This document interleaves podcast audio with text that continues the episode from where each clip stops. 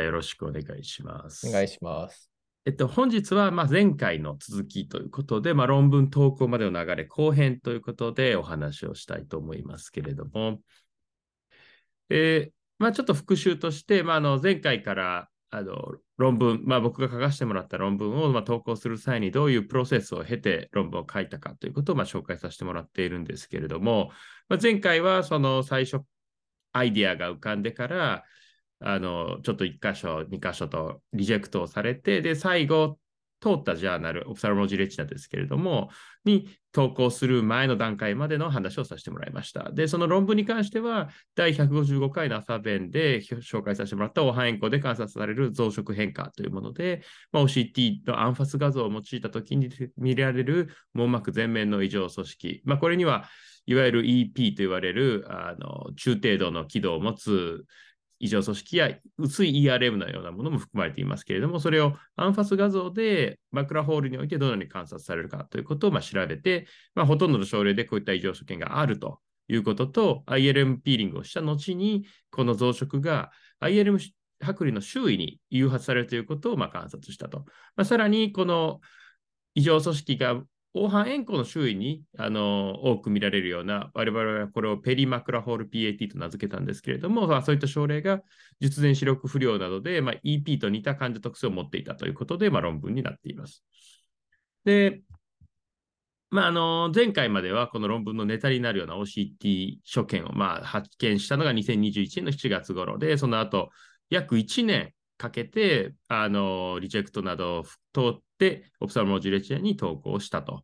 いうところまで来ています。で、2022年の7月にメジャーリビジョンとなって、8月にアクセプトというふうになっていますけれども、まあ、このメジャーリビジョンのところからスタートしたいと思いますが、まあ、ちょっとあの、カバーレターのことを書き忘れていたので、少しあのそれを紹介したいと思いますけれども、まあ、カバーレターも結構みんな書き方っていろいろあるかと思うんですけれども、まあ、あの僕はもう最近ほぼ同じようなフォーマットでいつも書いています。で、何かって言ったら、まあ、まずはじめにその、まあ、タイトルとかって書くと思うんですけれども、こんな論文をオフサルモジュレチャに出すということを書いた後に、まあ、何をしたかというところをその自分たちの一番推したいところですよね。まあ、今回であれば、術前術後の網膜の表面の異常組織というものをアンファス OCT を用いて見たと。アマクラホールにおいての異常組織をアンファス OCT で見たと。で、注意点としては、クロスセクショナルには今までも見られていたんだけれども、それをアンファスで見ることで、この全体像、表面のこの広がりのようなものが見られるということによって、よりこの理解が深まるだろうということをまあ書くと。で、その後にこのメインとなる、まあ、いわゆるアブストラクトのリザルトに当たるようなところの結果を書いたりとかをして、あのまとめ上げるんですけど、まあ、以前は僕、あのこの論文の時もそうなんですが、このパーセントとかピーチとかも全部書いてたんですけど、最近ちょっとこういうのもいちいち書かないようになってきて、あの実際カバーレターでは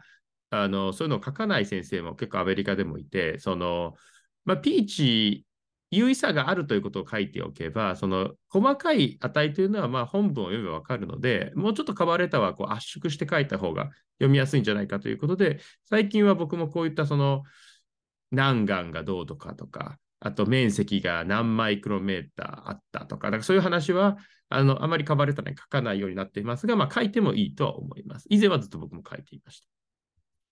で、まあ、そして最後にこう、すごくこの結果を後に何が大事な、この何がいいことか、今回論文のノベルなことは何かということで、まあ、こういったその TAT という所見がマクラホールではとても多く見られた。まあ、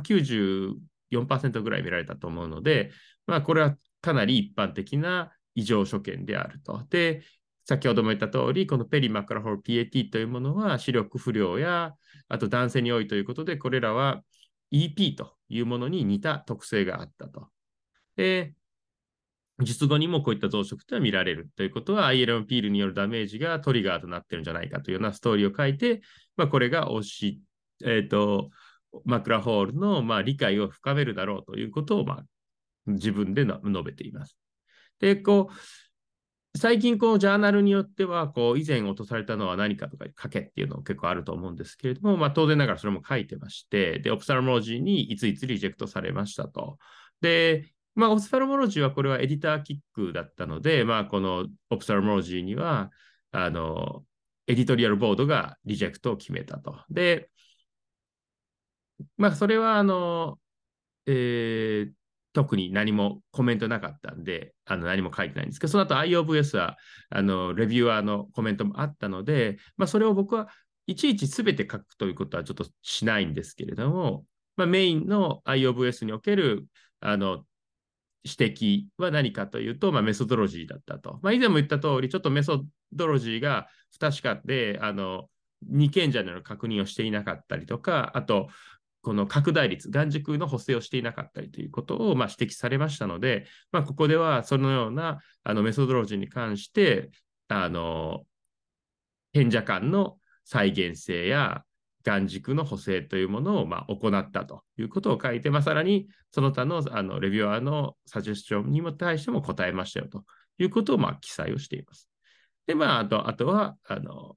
これがいい論文ですよということを書いて終わりというような、まあ、カバーレターの構成になってて、まあ、大体 A41 枚分ぐらいの内容にはなりますけれども、こういった内容をまあ、記載するようにしています。で、リジェクトされてそのままあの次のジャーナルにポイポイって出すっていうようなことも、あの以前はそのまま横に流すような感じでしていたんですが、やはりまあ2つほど問題があって、そのやはり指摘された内容っていうのは結構大事な部分が多いので、それを直しておかないと、結構ひたすら押し続けるというような、まあ、どのレビュアーも同じところに引っかかる可能性が高いということを、まあ、僕は思って、あの基本的にはそのレビュアーの指摘は修正を絶対するようにしています。また、こうレビュアーのプールっていうのも、そのいいジャーナルは特にですけれども、そのレビュアーの数ってやっぱりそんなに多くなくて、同じ人に当たる確率もないわけじゃないんですね。なので、前見たレビューを書いたのに、同じことをまた書かされると、それはかなりあのレビュアーとしてはイラッとくるポイントなので、やはりこう狭いコミュニティの中でこうやって出し続けるということを考えると、きちんと真摯に対応するべきだということを、まあ、あの結構アメリカでも教わりまして、で、まあ、僕はこう今、レビュアーのコメントは絶対修正して、で、出すようにしています。で、そうすると結構あの、落ちた後にもう一回どっか違うジャーナルにトライすることで、結構いいジャーナルに引っかかったりとかっていうこともあるので、やはりこう、レビュアーのコメントっていうのはかなりポジティブに捉えて、あの、返事をする、修正するようにしたらいいんじゃないかなというふうに思います。で、まあそういった感じでこう投稿した後にこうレビューが来て、で、再投稿のチャンスができたら、まあ、まず何をするかというと、まあ、ジャーナルかのレターに書いてるコメントをまあ精査すると。まあ、これがやっぱり一番大事で、あの結構レビューアーのコメントってこう書きっぱなしみたいな感じで、あの読む人の気持ちをあまり考えていないことがあるので、こう意図をきちんと組むっていうのがまあ大事になると思います。で、たくさんある場合は、あのちょっとどこからやったらいいのかって分かりにくいんですけど、まあ、とにかくやり、返事しやすい内容から1個ずつ書いていくと。で、当然ながらトラックモードを使用したあの状態で元の文の修正も当然するというのがま基本になるかと思いますけれども、あのやはり重要なのは、このレビューアーの意図を組み、できるだけ丁寧に答えると。で、例えばこの A はおかしいとかって言われた場合に、それをもし自分がおかしくないと思っていた場合は、言いなりになる必要はないんですけれども、また外れな答えをしないように注意をするというのが大事になってくると思います。で、コメントの修正及び修正気づいた間違い。だから、指摘されていない部分に関しても、まあ、別に修正していいので、まあ、それらを修正して提出するというのが、まあ、基本的なレビューのあリバイズのプロセスになるというふうに思います。でできるだけやっぱり早くした方がよくて、まあ、僕も結構忙しくても、まあ、2週間以内には絶対するようにはしてますけれども、あのこういったメジャーリビジョンだと3ヶ月ぐらい猶予があったりしますけれども、まあ、2週間ぐらいで仕上げて、で、あの英語構成出して出すと。1ヶ月以内ぐらいに出さないと、あのレビュアーも忘れちゃうんで、僕も遅いやつだとなんか2ヶ月、3ヶ月経ってから来たりした、これ何だったかなってちょっと覚えてなかったりすると、なんかこう、すごくやる気が失われてしまうので、やはり早く返した方がいいだろうというふうに思います。で、まあ実際の今回のレビュアーのコメント、そして僕の返事っていうものをこう全部共有したいと思うんですけれども、まあ、まずこの最初にこのエディトリアルボードメンバー、オフサルモードは大体エディタルボードメンバーと、まあ、エディターインチーフからあることもあって、で、その後レビュアーが2人以上いるという感じになりますけれども、まあ、このeditorial board member からのコメントはかなりポジティブで、まあ、 interesting なペーパーであると。でも、このエキスパートのポイントをきちんと出さないといけないというようなことが書いてあったので、まあ、それに対して、まあ、返事をしたという感じで、まあ、特にあの特殊なことはしていないですけど、まあ、そういうことを書くと。で、 editor in chief、まあ、この Ophthalmology Retina ではアンドリュー・シャケット先生という先生ですけれども、まあ、その先生もこう結構なんかあの、こまごまと指摘をしてくれてて、まあ、この文章をこんな風に変えろとか言って、で、それをやれっていう書いてるんで、まあ、そういうのは、その、特段問題なければ、もうすべてその通りにするという感じで、まあ、例えばこれだと僕は ILM ピーリングエリア、ILM を向いた範囲という感じで ILM ピーリングエリアと書いてたんですけど、これはまあ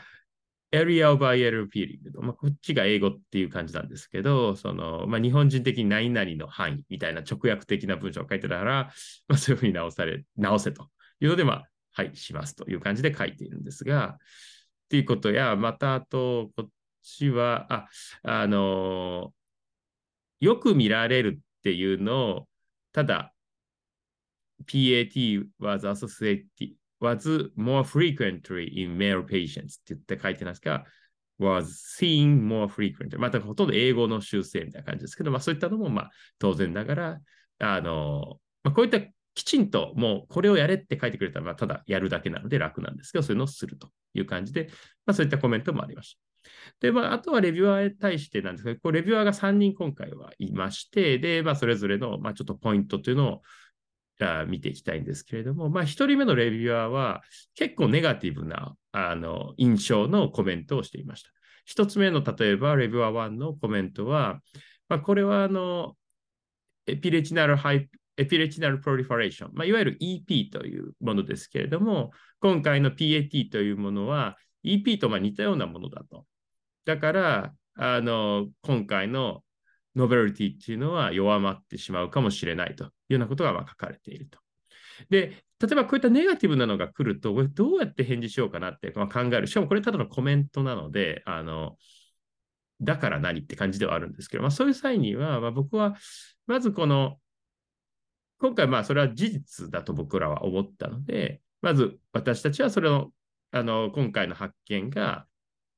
あの、似ているということに同意するということを、まあ、まず述べると。で、その上で、まあ、しかし、この何がアドバンテージでストロンあの強みなのかっていう部分は、これをこの PAT というものをアンファスで見たことだと。つまりエリアの広がりを見れると。さらに、黄斑円弧周囲のこのペリマクラホールパターンっていうものと、まあ、エクストラフォベラルパターン、黄斑周囲ではないものっていうものっていうものは、の EP と似たようなものだけど、一緒ではないということをやはり述べる必要があるかなというふうに思います。なので、私たちが今回したことっていうのは、B スキャンでこれまで見られたことをアンファスで包括的に上から見たということで、それはイコール B スキャンの所見ではないですよということを、まあ、私たちが強調するということが、まあ、あの彼らがこれは同じじゃないかということに対する返事として用意したと。なので、まあ、似たようなあの、あなたのやつは気泡で言われてるんじゃないかというようなことは、もしコメントとしてあれば、まあ、それは事実だけれども、こんな強みがあるよということはここに書くというような返事を、まあ、僕たちはするかなというふうに思います。で、まあ、2つ目のあの質問に関しても、まあ、似たようなところで、あの、今回のこの PAT の後、まあ、マクラホールの術後に ERM が貼るようなことはないと、増殖がたとえしていたとしても、あのそれによってマクラホールがリオープンするようなことは、まあ、あの珍しい現象だから、クリニカルな意味も弱いというのは、まあ、これもあまりポジティブな返事じゃないので、まあ、この人は多分、この論文のノベルティは低いみたいな感じでされコメントしたんじゃないかなというふうに僕は予想するんですけれども、そういうのに対しても、あじゃあ私たちはこの ERM の発生頻度を調べましたと言って、あの実際調べると、もともとは調べてなかったんですが、大体25%ぐらいで、あの ERM が PAT 内に貼っていたんで、まあ、そういったことはあの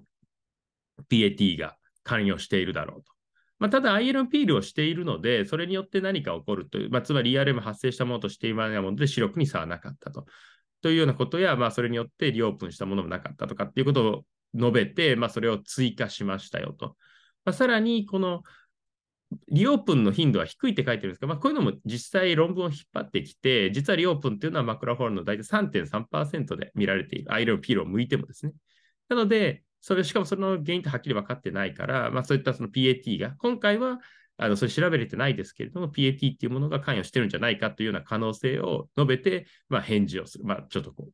彼らの意見は、そうだけど、まあ、こういった価値があるんじゃないかっていうようなところを、まあ、述べることで、ちょっとよ、避けるような感じの返事をするというのがまあいいかなと。まあ、なので、ネガティブなコメントに対しても、そのネガティブなコメントを受け入れた上で、いやいや、僕たちこんな強みありますよということを返事するのが、こういったネガティブな言いっぱなしコメントに対する基本的な逃げパターンかなというふうに思います。で、まあ、あと、あの、えー、これに、あ、スモールサンプルサイズだからどうとかっていうことに関しては、やはりもうその通りですというふうにしか言えないので、まあ、我々はこうリミテーションに書きましたということをあの書いたりとか。なので、であとはまああのマイナーリビジョンあの、マイナーコメントっていう感じで、まあ、ちょっとしたコメントなので、それは直すんですけれども、まあ、そういう、まあ、ネガティブな内容でもう、グーの音も出ないっていうものはもうリミテーションにするしかないので、リミテーションに書きましたということを書くと。あとは、まあ、エディターの判断になってきますので、まあ、そういったことは、こういう返事をせざるを得ないですけれども、まあ、あの、こういうのをすることで、まあ、相手も別に、なんだこいつはと言って怒るわけじゃなくて、やはりこう、研究の限界というものを理解しながら研究するってすごい大事だと思うので、そういうことをちゃんと理解してますよということは述べていく必要があると思います。で、まあ、レビューはまあこんな感じで、レビュー2に関しては、今度はこう結構定義を掘り下げてくるようなレビュアーで、あの今回、EP だとか、あの ERM だとか、そういったいろんな言葉が出てくるんですが、そのターミナロジーがなんかこうぐちゃぐちゃだということをこのレビュアー2は主に述べていました。で、例えばこの EP というものは、まあ、皆さんラメラマクラホールと関係があるということはご存知かと思いますけれども、その論文の引用したのが、実はその初めてこれを名付けたのはこの人じゃないというようなことを書かれて、あのこの誰々の論文を引けということを書いていたので、まあ、それはもう素直に従って変更しました、修正しましたということをやると。なので、こういった指摘、あのより良くなるような指摘をしてくれるのはすごくありがたいので、あのそれを勉強し直してやるということをやる。でもしこれがなんか自分の言ってること違うかったら、2個目確かそうだったんですけれども、あの、あ、これ、ここじゃないですね。他のコメントでちょっと意見に相違があるのがあったね。そういうのは、まあ、あのまた後で言いますけれども、で、2つ目のコメントは、あのクラシカルな ERM という定義というものは、こう、膜があって、それによってこう権威がかかって隙間があるようなものを言うんだと。で、僕らはもともとその薄く張ってる膜みたいなものも ERM というふうな故障をしていたんですけれども、確かに、まあ、ERM の定義も結構いっぱいあるんですけど、その隙間っていうのは初期の最もベーシックとなる ERM のあの定義には、ERM というのは膜と ILM の間に隙間があるというものが、それによってトラクションが起こっていることが ERM だという定義がありますので、まあ、それをあの踏襲して、今回の膜が張ってるけど隙間がないような薄い膜に関してはもう我々はハイパーレフラクティブバンドという形でそういった所見があるというような形にしました。で、これはあの結構 OCT とか画像系の論文だったらそのテクニカルなターム、つまり ERM というと病気の名前になってきますけれども、所見自体、こう見たまんま網膜の表面にそう薄い反射のバンドが出ているというような表現であれば、まあ、あのより直接的な描写であるという感じで使いやすくなるので、まあ、ちょっと病気の名前 ERM って言っちゃうと、まあ、ERM の定義とかステージとか結構いろいろややこしくなってくるので、もうそうじゃない場合は、その所見そのもの、この網膜表面の後半者のバンドがあるというような形で書くというのが大事になってくるだろうし、まあ、特にこうやって定義がたくさん出てくるのだと、まあ、日本人以上に僕はアメリカ人は定義がすごくあの大事にしているというか、あの、うるさいと思いますので、こういった一番最初に書かれた論文だとか、あのそういったものの定義をきちんと見て、で、それにのっとってあの書いて、まあ、それでも結構指摘されることしばしばあって、まあ、その、まあ、あの自分が受け入れるものは受け入れて、そうじゃないものは、いや、我々は今回こういうふうにしたというふうに返事をする必要があるかなというふうに思います。で、あとですね、まあ、あのちょっとした疑問みたいなのをこう書いてくるレビューって結構いて、まあ、今回このマクラホールの手術後なんで、まあ、ガスを入れてうつ伏せをしたということを書いたんですけど、そのうつ伏せっていうのは7から10日ぐらいガスがあったら、あのあなガスが7から10日ぐらいは残るだろうけど、そのずっとうつ伏せをしていたのかみたいなことを書いてきていたので、いやいや、私、あそうだ、これだからうつ伏せを、もう OCT でマクラホーが閉じることが確認できるまでうつ伏せをしていたということを書いたら、それってこう、すごく長いんじゃないのかみたいなことを書くんで、いやいや、ガスが入ってる目で我々 OCT を術後1日目にとって、それで黄斑エコが閉じてるのを確認したら、うつ伏せは解除してました。まあ、これがあの、IT 時代でよくやってたやり方なんですけれども、まあ、なのでそういうことをして、ほとんどのケースでは1日で確認できて、あの、うつ伏せを解除していたよということをまあ返事して、まあ、こういったそのなんかこれどうなってんの？っていうような、こう、ちょっとした疑問に対しては、まあ、こういうふうやってることを、まあ、淡々と書くということで、返事をしていったらいいですし、え、まあ、あの、定義とかについて、まあ、ちょっと、これ分かりにくいよっていうのがあれば修正をするというような感じのコメントを行っています。で、まあ、この中で大事になってくるのは、やはりこのあのレビュアー2では、その B スキャンで見られる、まあ、EP、ERM、とかっていうような所見と、アンファスで見られる我々が言ってる PAT というものが、まあ、かなりこうややこしいということを何回も言ってきていたので、まあ、そこを今回のあの修正論文では注意して戻あの分かりやすくすることを心がけています。まあ、具体的には、その新しいタームである PAT というものはアンファスのものなんだと。だから、we defined PAT using an anfas OCT. で、while EP and hyperreflective band は defined using cross-sectional OCT ということをmanuscript には書いて、だから、ここの所見はアンファス OCT。これはクロスセクショナル OCT ということを書かないと、結構これが confuse してしまうと、まあ、なんだこれはあの EP なのか PAT なのかって感じになるので、まあ、こういったその、この文章、あの、 reviewer のコメントだけでは分かりにくいということがバーって書かれてるんですけれども、それから、なんで分かりにくいのかな？何がこの人はこう気に入らないというか、こう引っかかってるんだろうということを、まあ、ちょっと読み解いて、あ、クロスセクショナルとアンファスの画像っていうものが混ざ混ざっちゃってるからなんだなということで、まあ、そこを紐解くようなことをしていくと。で、そう、very ここのコメントにも書いてある。The main issue I have is including ERM, EP, and EBZ, which are three very different clinical entities in the same group PAT と。まあ、書かれちゃってるので、まあ、これを分けろというようなことを書いてたんですけども、これ今回はその分けないことがまあ意味だったので、いや、今回はあのアンファスでそれら3つが含まれるものを見たと。で、その、だから3つが含まれる PAT というものを1つのアンファスの所見として統合して見ていることこそが私たちがしたいことなんだよということを返事に書いたりということをしています。なので、まあ、彼らがこの分けたらいいんじゃないかというようなコメントに対しては、まあ、今回あのサブグループアナリシスのサンプルサイズが少ないので、それはちょっとできないというような返事をしています。なので、まあ、全部に答える必要はないというふうに思います。で、まあ、今回はこの1と2結構ネガティブなコメントが多かったんですが、このサードレビュアー、サジサードレビュアーが結構まポジティブなコメントをしてくれたということで、あの、まあ、助かったと。まあ、僕らはあの実はこうサジェスチョンレビューアーというのをかなり書くようにしてるんですけれども、その理由としては、やはりこの似たようなことをやってるグループにあのレビューを依頼しないと、この論文の面白みっていうのがやっぱり伝わってこないと。で、このスタートレビューはおそらくあの僕が狙った先生に言ったというふうに思うんですけれども、それはどういうことかって言ったら、このアンファスでこういった表面の異常を見るということを最近書いてる人に送っています。で、そうすると、まあ、この人は絶対にこんなんも見えるんだと、これ面白いんじゃないかということで、結構前向きに捉えてくれるというふうに期待してば、期待通り、あの、面白いというふうな、あの、リアクションを得ることができました。ただ、あの、ちゃんとした、すごいちゃんとした先生なので、この中でも定義についてかなりいろいろ書かれていて、あの、わかりにくいと。あの、不確かさがあるということで、まあ、先ほどと一緒で、アンファスとクロスセクショナルなイメージの、この混乱した部分を解きほぐすということをしろというコメントがあったので、まあ、それをしましたと。で、タームに関しても、その、スパースという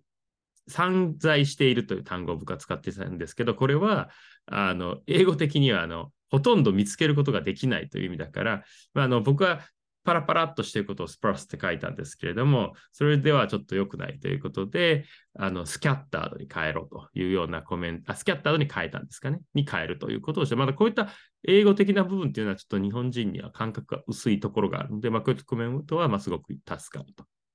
で、まあ、あの、このコメント4なんかは、彼らが最近書いた論文も似たようなものだけれども、それはあの EP、今回のあの PAT と関連があるのかというようなことを書いていきたいので、まあ、それについても私たちは見ましたよということをコメントしたりというようなことで、まあ、あのこのレビュアー3が一番僕たちがしようとしていることを理解してくれてるなっていう感じがあるんですけど、やはりこう、自分たちが指定した、まあ、この人なら分かってくるんじゃないかという人間はやはり分かってくれるというので、僕はできるだけサジェスチョンのレビュアーサジェスチョンはするということをしています。まあ、それうまくいくかは分かんないですけれどもというところですが、で、あとは、まあ、あの、こういったことをもうちょっとディスカッションに変えたらよくなる。なんでこうなるんだということを、まあ、例えば、なんでこの PAT というものが IL ピールを向いた周りに広がるのかと。で、それは ILM が足場になっているからなのかっていうことを書いてるので、まあ、自分たちの中ではその PAT、術後の PAT ですね。っていうものは、あの、中、IL 向いた中にも、外にも一応見られたと。ただ、膜としてすごく見えるメンブレナス PAT と書いたんですけれども、は、outside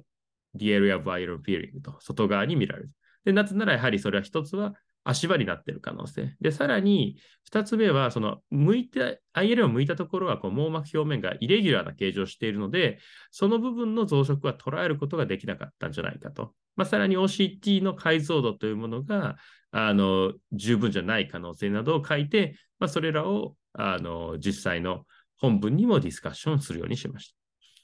で、他にも、うんと、あ長期の視力はあるのかと、まあ、つまり PAT のありなしで、まあ、視力が、あのー、を見たのはたった12ヶ月、今回12ヶ月までしか追っかけてないんですが、そのさらに長期のは見れるのかということを、まあ、書いていたので、で、また ERM のこともこう指摘があったので、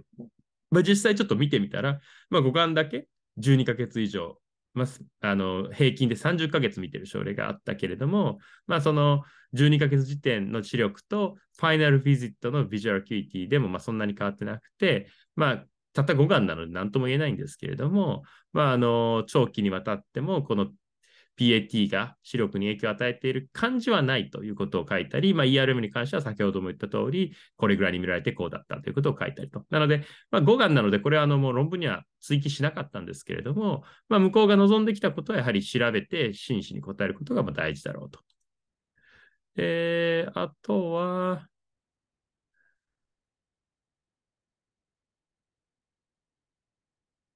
まあ、あの EP、そうですね、EP があの以前、視力低下に関係するというのがあるけれども、今回の PAT はなんでないんだということに関しては、まあ、あの論文にも書いているんですが、今回はスモールサンプルサイズという可能性と、まず以前のその EP と視力不良の関係の論文は、IL のピーリングを すいません。していたんですけれども、まあ、今回の論文あ、していなかった症例があったんですけど、今回の論文ではアイロンピーリングを前例しているので、まあ、そこが関係しているんじゃないかということを書いたりと。まあ、だから、論文のこのレビューって、レビューしてくれてますけど、あの書いてることも見逃したりもしているので、まあ、それはこう丁寧にもう一回述べて、こういうことだろうと。で、それはここに書いてあるよということを言ってあげたらいいというようなことも、あの、あのよく起こりうることなので、まあ、そういうふうなことを返事をすると。で、まあ、ディスカッションでこのテンポラル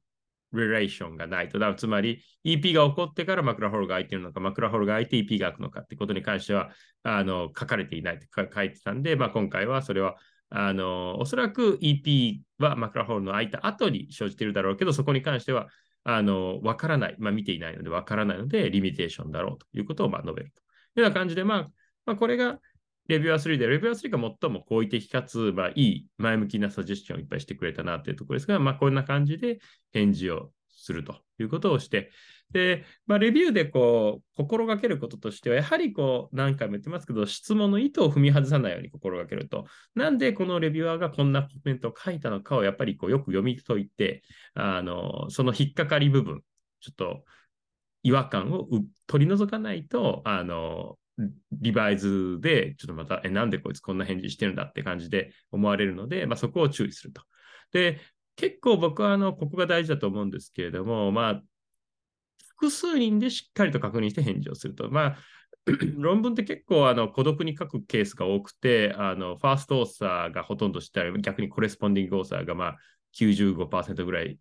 全部書いてたりする場合もあると思うんですけど、やはりこの自分の論文ってこう自分で見るとこう結構思い入れがあるというか主観的になりすぎて客観性を失ってしまうことがしばしばあるので、まあ他人の目を入れてあの質問のこれちゃんと答えれてるかなとか、あとこれってこんなこと聞いてんじゃないかってことをみんなで確認することはまあ僕はすごい大事になると思いますし、やはりこの一人で僕やった時結構メジャーリビジョンからリあのリジェクトされたこととかがあって、やはりそれってその僕の今思えば答えが相当ずれてるなっていうので、ただ一人でやってたんで、それをちょっと確認する術もなかったんですが、まあ、やはりこうチームでやることで、この多面的に、やっぱりこう、いや、これってこういう意味じゃないよねみたいなことが分かるのがすごく大事になってくると思いますし、そういうことができないとあの結構しんどいというふうに思いますので、やはりこうチームを作ってやるのが大事になるというふうに思います。で、まあ、ちょっとだけこうあのイメージングの今回のような研究のコツということで、まあ、少し最後話をしたいと思いますけれども、まあ、過去の報告とこの新しい技術、まあ、今回も ERM、EP、EDG、さらにそれのもっともとになるあの病理や電子顕微鏡の研究っていうのも、と、まあ、新しい技術、まあ、今回で言えば薄いスラブのアンファス OCT っていう、まあ、取り方をうまくつなげることがまあ大事と。まあ、そこだから過去の報告はもう定義も含めてやっぱ真摯にあの対応しないとなかなかその偉い先生がレビュアーになること多いので、まあ、ここ理解が得られにくいと。で、やはりこう2000年以前、まあ、OCT 登場以前にこの病理や電子顕微鏡の研究というのがいっぱいあるので、まあ、それをしっかりと知った上で、まあ、現在の技術、OCT なり OCT アンジオグラフィーで何が見れるかっていうものをこう知ると、つなげる論文というのは結構アイデアはいっぱい出てくるので、ま、そういったところをこう勉強するのもイメージング研究には重要になってくるというふうに思います。で、面白い画像だけじゃなくて、臨床的にどのように有効活用できるかと。まあ、今回も、その、最初はこう面白画像チックな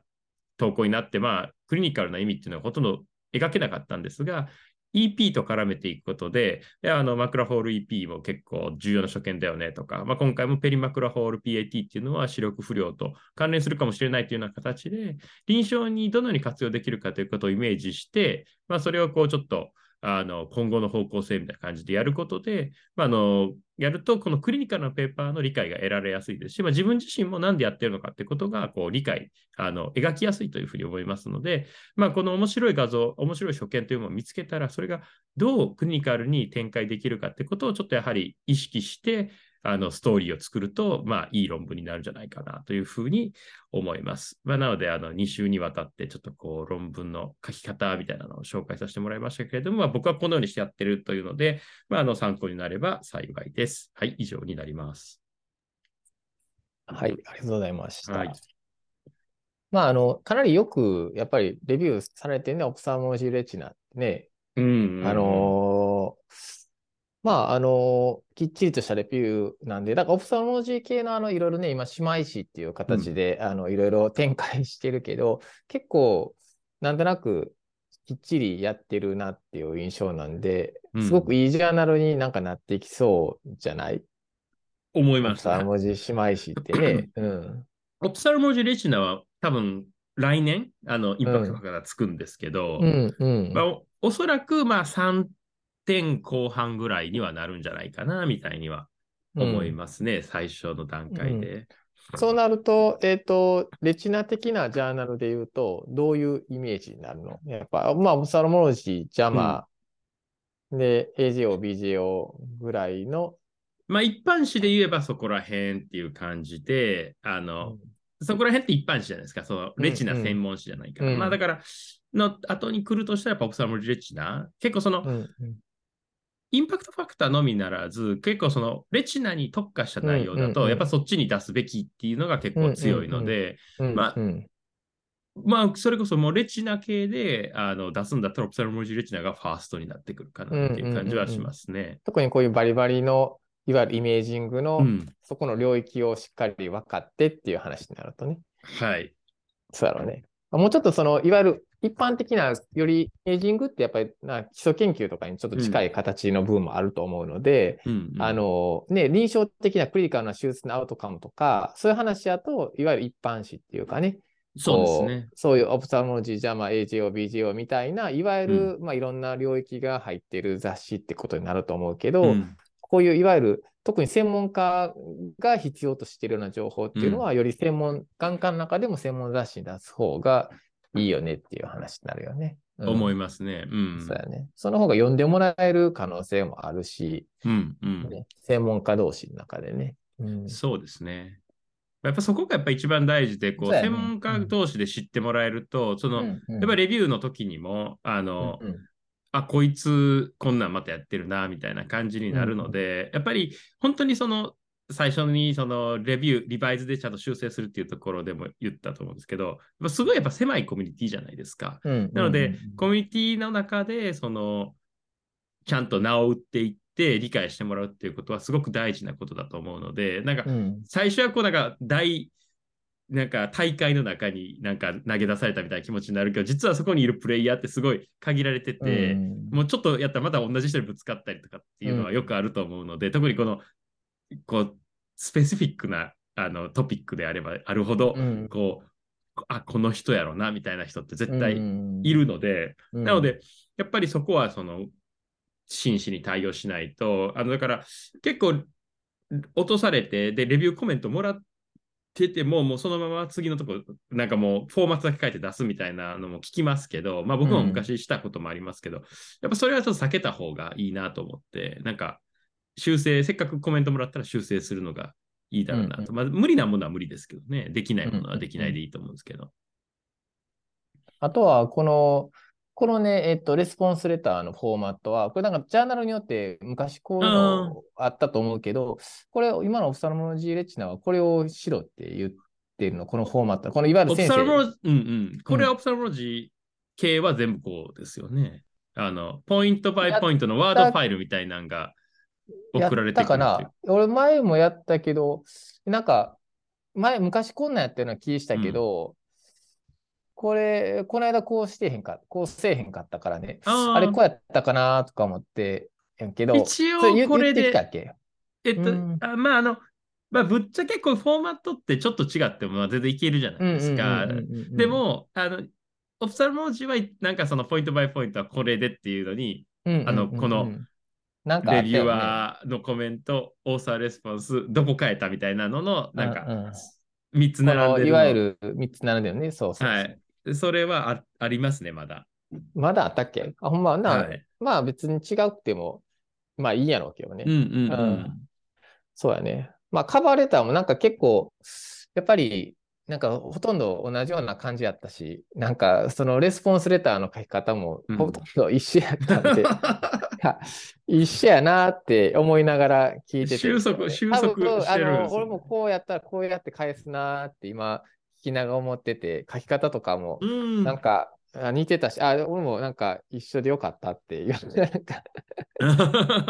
こう、思っててんけど、これね、アメリカ、はい、これアメリカ人が返しているのって、えー、そんなに見てないけど、みんなやっぱこれ、こういう返し方なん、やっぱり、これでいいの？このコメントの、こういう感じとか。例えばね、うん、えっ、ー、と、まあ、変な話、日本人でよくあるパターンで言うとね、このオーサーレスポンスで、こうすごく Thank you とか、この I appreciate とか、とか your insightful comment とか、なんかいろいろ最初につけたりすることとかがあったりとかするやんか。で、それをね、こう向こうでいろいろ喋ったら、そんなん全然いらんとかってめっちゃ、で逆にカバーレターもめちゃくちゃもっと適当やったりとかした人もいてんね。で、日本人のカバーレターって結構、俺もああいう感じのフォーマットで、結構、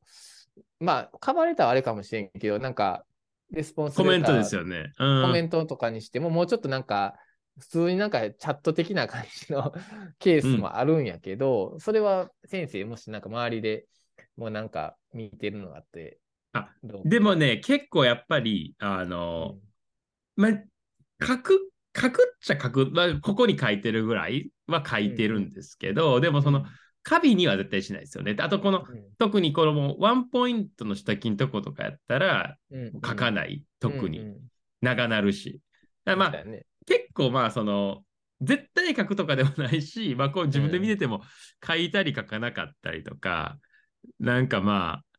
もうその瞬間の気分で書いても、書かなダメっていうわけじゃ全然ないと思いますんで。うん、まあ、そうやね。うん。まあ、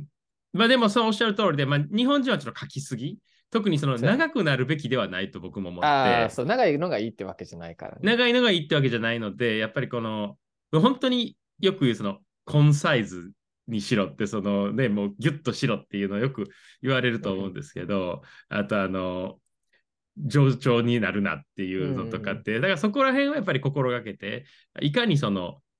意味のある内容をギュッとするかっていうのは、うん、あの意識するといいなと思いますし、それはアメリカ人にあののと一緒に書いた論文とかで修正されたら、まあ、かなり短くなってるケースが多いですよね。もう、ババババって切られて。うん、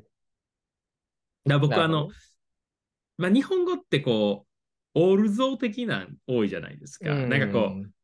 う、なんとか、だけれども的な感じで言うストーリーが。うんうん、そういうのもバッて切っちゃったりしますよね。もうだから、言いたいこと言って。そうやね。うん、そこ切れ切れるし、何々というのはあれだ、ぐちゃぐちゃぐちゃぐちゃだけど、うん、その後自分が言いたいことを言う、うんうん、ねんけど、そいらんよね、前のやつね。いらないです、いらないです。うんうんうん、あるある。だから、あんまりだからその文章がこう、行ったり来たりしないように、これはこうで、これはその通り、だからこう、うん、終わりみたいな感じでやるのが結構大事かな。だから結構英語の書き方の僕、勉強として、接続詞を全部排除しても、つながるロジカルな文章をやっぱり書くべきかなと思って、接続詞で流れを強制すると、なんかその、一見、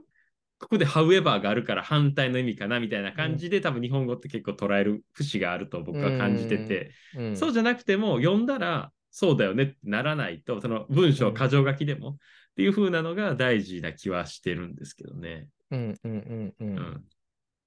そうだね。あとは、まあよく、これは日本語でもあるけど、ハウエバーっていう時なんかハウエバーになってないのとかある、ね、そうです。日本人の場合ね。うんうんうん、あの全然これ、なんかそうじゃないのに、口語的になんかこう、いろいろ使ってる時によく多分使ってるんやろね、うん、日本人はね。その、ハウエバーじゃないのに何々だけど、みたいなとか、うん、それ前と後ろ全然そうじゃないよねっていうパターンとかがあったりとかするから、うん、ああいう意味そうやってこう本当にこれは前と後ろ違うよねとかっていうのを考えながらや作るとより分かりやすい多分文章になるんやろね。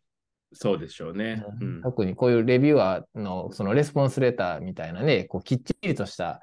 まあ、簡潔にやっぱ答えなあかんし、そのクリアにしないと意味がないからね。だからね、うん、そういうのは大事やよね。はい。という感じですね。はい。いや、はい。ありがとうございます。はい